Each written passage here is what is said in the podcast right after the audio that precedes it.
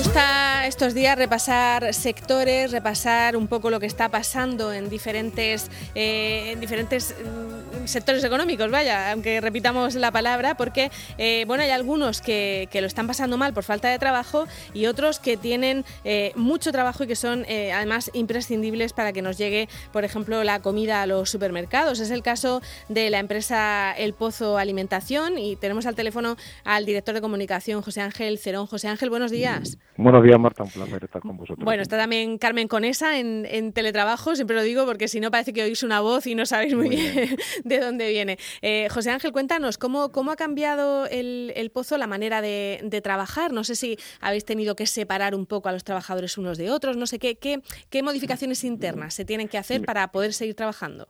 Sí, mira, eh, permíteme en primer lugar que sí. le dé las gracias públicamente a todos mis compañeros, tanto de la empresa El Pozo, en la que estoy, como del resto del grupo Fuertes.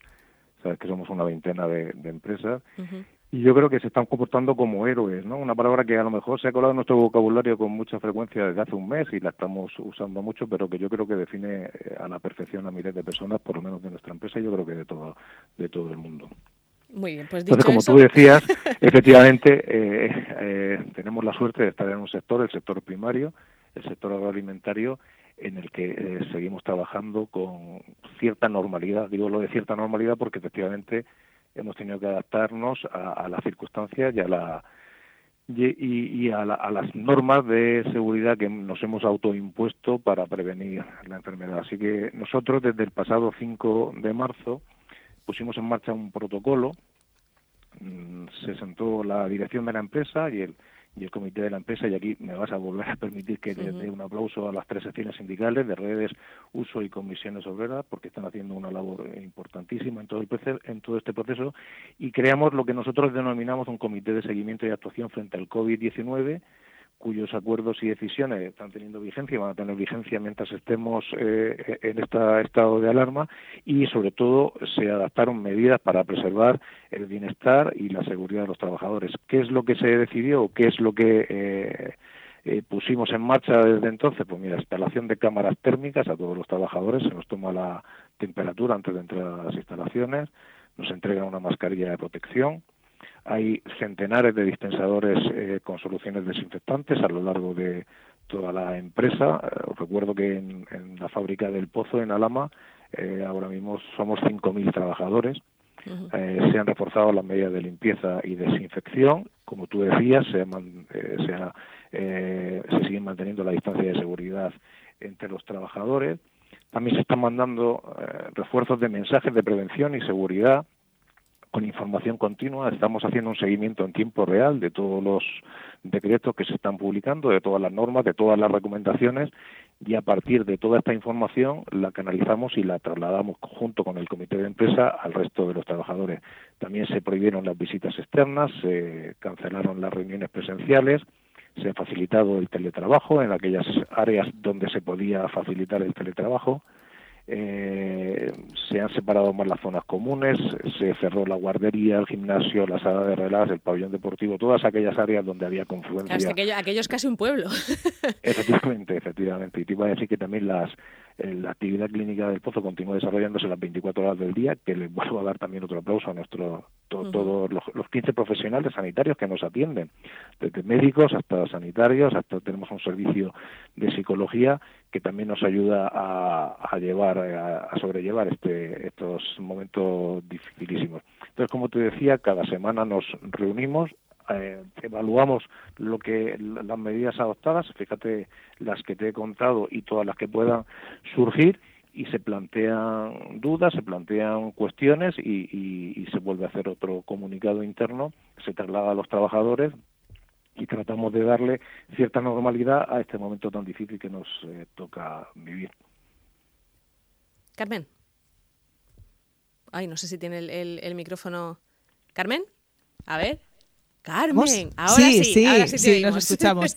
Eh, decía José Ángel que eh, tenemos que pensar también en los tra transportistas que están haciendo pues ese papel fundamental, ¿no? Para que, que, siga llegando todo. Eh, ¿Cómo sí. se hace ese, ese reparto? Porque, eh, claro, tomar todas las medidas de contención dentro de, de la fábrica, de la empresa, uh -huh. pero uno de los momentos también más delicados es, pues eso, ese reparto, ¿no? Salir, salir sí. a la calle.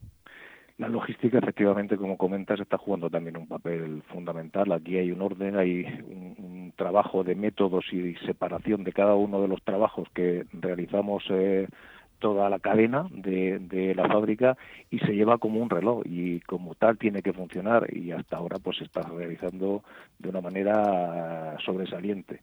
Entonces, efectivamente, la logística está jugando un papel fundamental, pero yo creo que ya no solo aquí en, la fábrica del Pozo, que también, sino en todo el país. Eh, eh, decía antes que el, sector primario ha demostrado estar a la altura, el sector agroalimentario de esta región yo creo que también, eh, creo, no lo afirmo, está a la altura y el sector del transporte no os cuento, o sea que es lo fundamental, es lo que está haciendo que, que sigamos viviendo, si se me permite el uso del verbo, como país ¿Y, podéis llegar a, todas partes sin problemas? Lo digo porque eh, vosotros hacéis también eh, exportación, en fin, ¿hay, algún sitio donde digáis, eh, mira, hasta ahí pues hemos tenido más problemas o por el camino, no sé, imagino que también los transportistas os contarán que su trabajo ha cambiado, claro. Sí, efectivamente, todo es mucho, mucho más difícil pues eh, estamos llegando a todos los sitios donde llegábamos con mayor o con menor dificultad.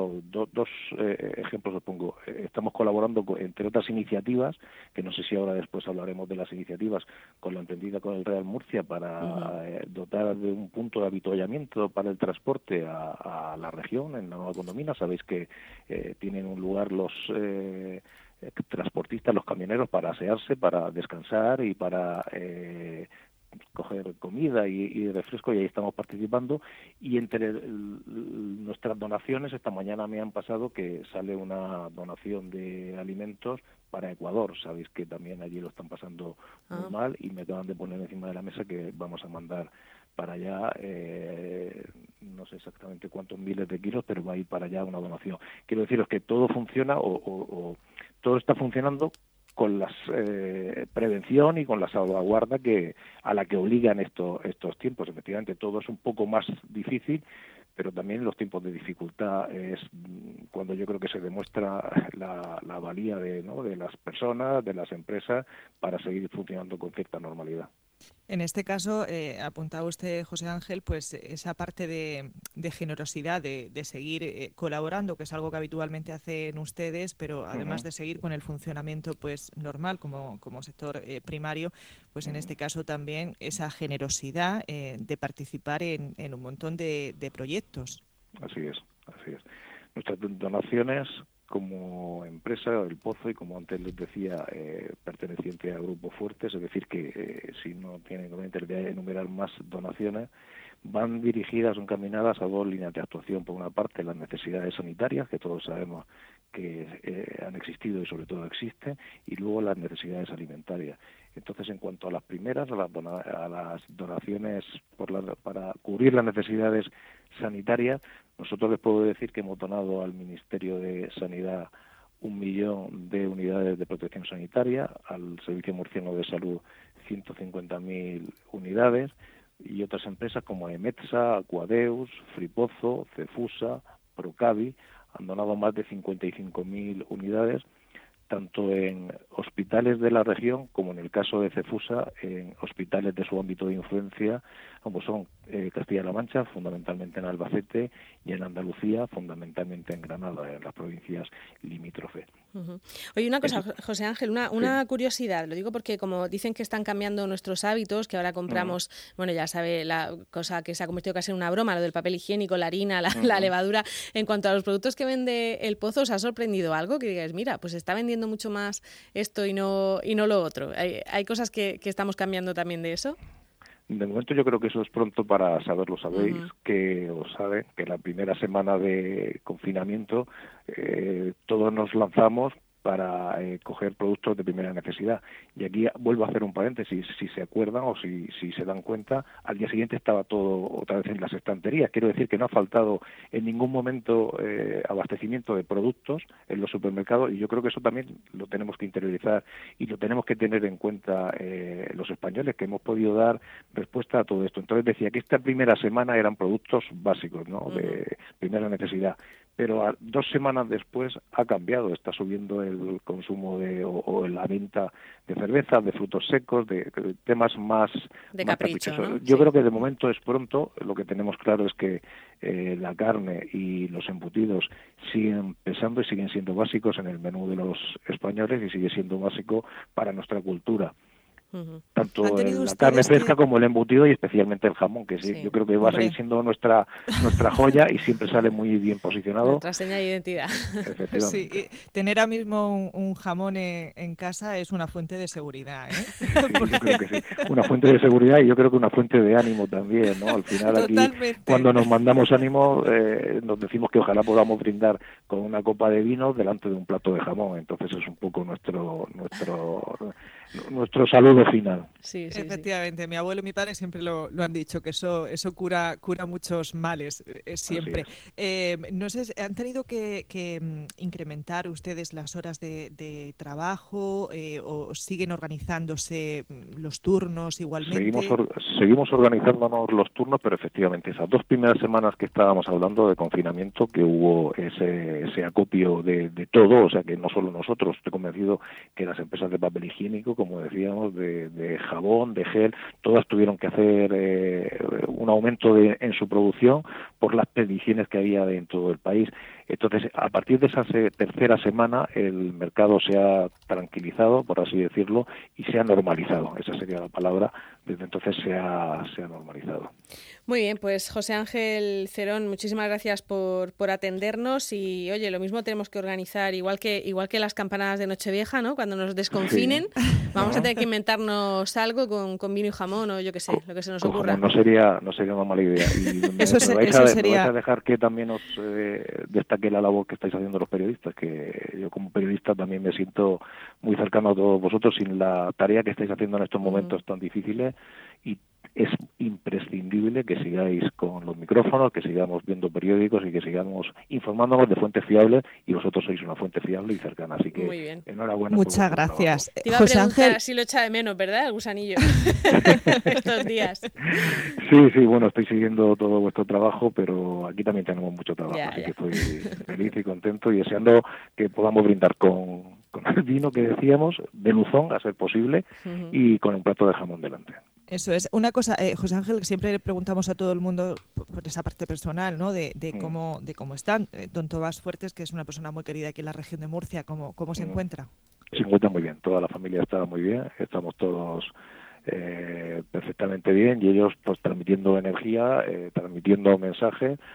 Tomás nos hizo el primer mensaje en el que emplazaba a todos los trabajadores a seguir trabajando, a demostrar que estamos aquí para hacer algo tan importante y tan fundamental como es dar de comer a millones de personas y eso estamos cumpliendo. Eh, ellos siguen transmitiéndonos toda su energía, tanto él como don José como doña Juana, para que sigamos ah, trabajando y, sus mensajes son tienen ese calado y tienen esa trascendencia para todos los trabajadores.